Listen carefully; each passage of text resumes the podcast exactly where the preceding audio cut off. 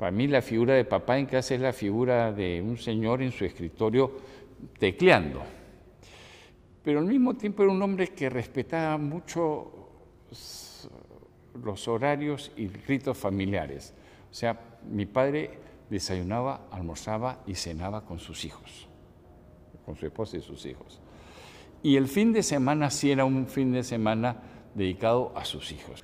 Mi padre era un hombre muy metódico que se levantaba temprano, que iba sin hacer ningún alarde todos los días a misa de siete, porque él sentía que sus fortalezas frente a todo eh, este, tenía que ver con su fe cristiana. Él era un hombre de profunda fe cristiana. Y esa fe cristiana eh, estaba imbuida de ciertos valores. Eh, compromiso con la sociedad, compromiso con la verdad, compromiso con la justicia, compromiso obviamente con, el bien ajeno, etc.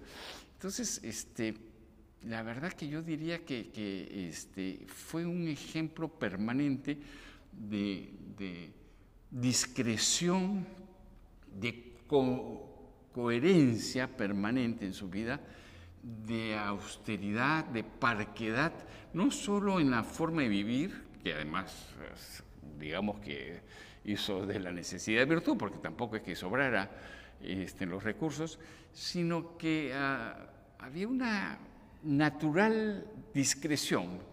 Mi padre, por ejemplo, era de las personas que no, no juzgaba a la gente. Él decía que juzgaba en la corte en la calle no tenía por qué juzgar a nadie lo que hiciera.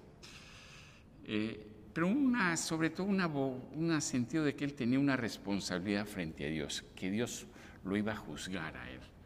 Era, era nieto de un juez, era nieto de un juez, él mismo.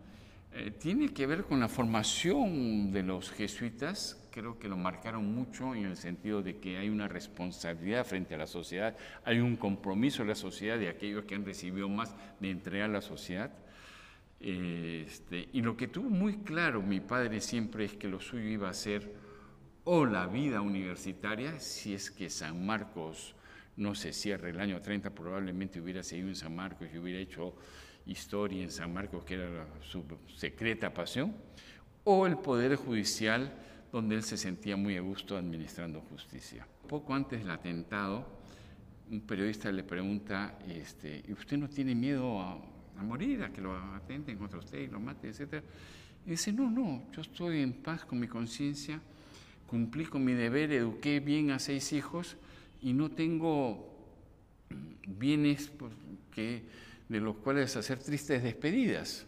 Entonces eh, se sentía en paz. Eh, con Dios y se sentía paz con el tipo de vida que había hecho, creyendo que lo hacía ¿no? en función de un destino, una, una ¿cómo diríamos? Una manera de, de entender su misión en la tierra.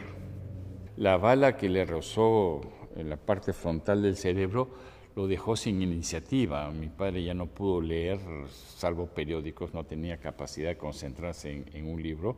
Obviamente ya no pudo escribir nada. Este, estaba lúcido, pero sin capacidad de, actuar, en ningún sentido, ¿no? Eh, había que tomar decisiones por él todo el tiempo, estando lúcido, o sea, con el asentimiento de él, pero había que forzarlo a que tome decisiones o hacerlo porque este, lo suyo era eh, la, la, inactividad, ¿no? Es, como si le hubieran hecho una lobotomía. Bueno, yo creo que hay, dos momentos. Hay un momento eh, de profundo dolor y de no entender cómo un hombre de las condiciones de mi padre puede haber sufrido un atentado así uno se imagina que esas cosas terribles le ocurren a otro tipo de gente, eh, menos, menos buena, menos generosa, menos entregada a los demás, pero en fin.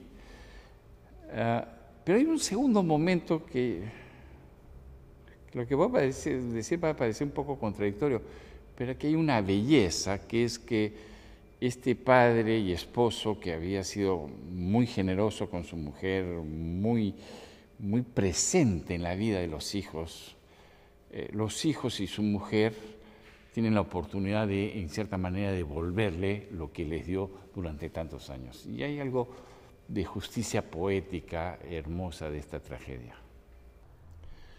Ah, yo decía que nosotros tuvimos dos privilegios. El primero que, habiendo sido el primero de los atentados selectivos que hizo en la ciudad de Lima, Sendero, errara, y tuvimos un padre por nueve años.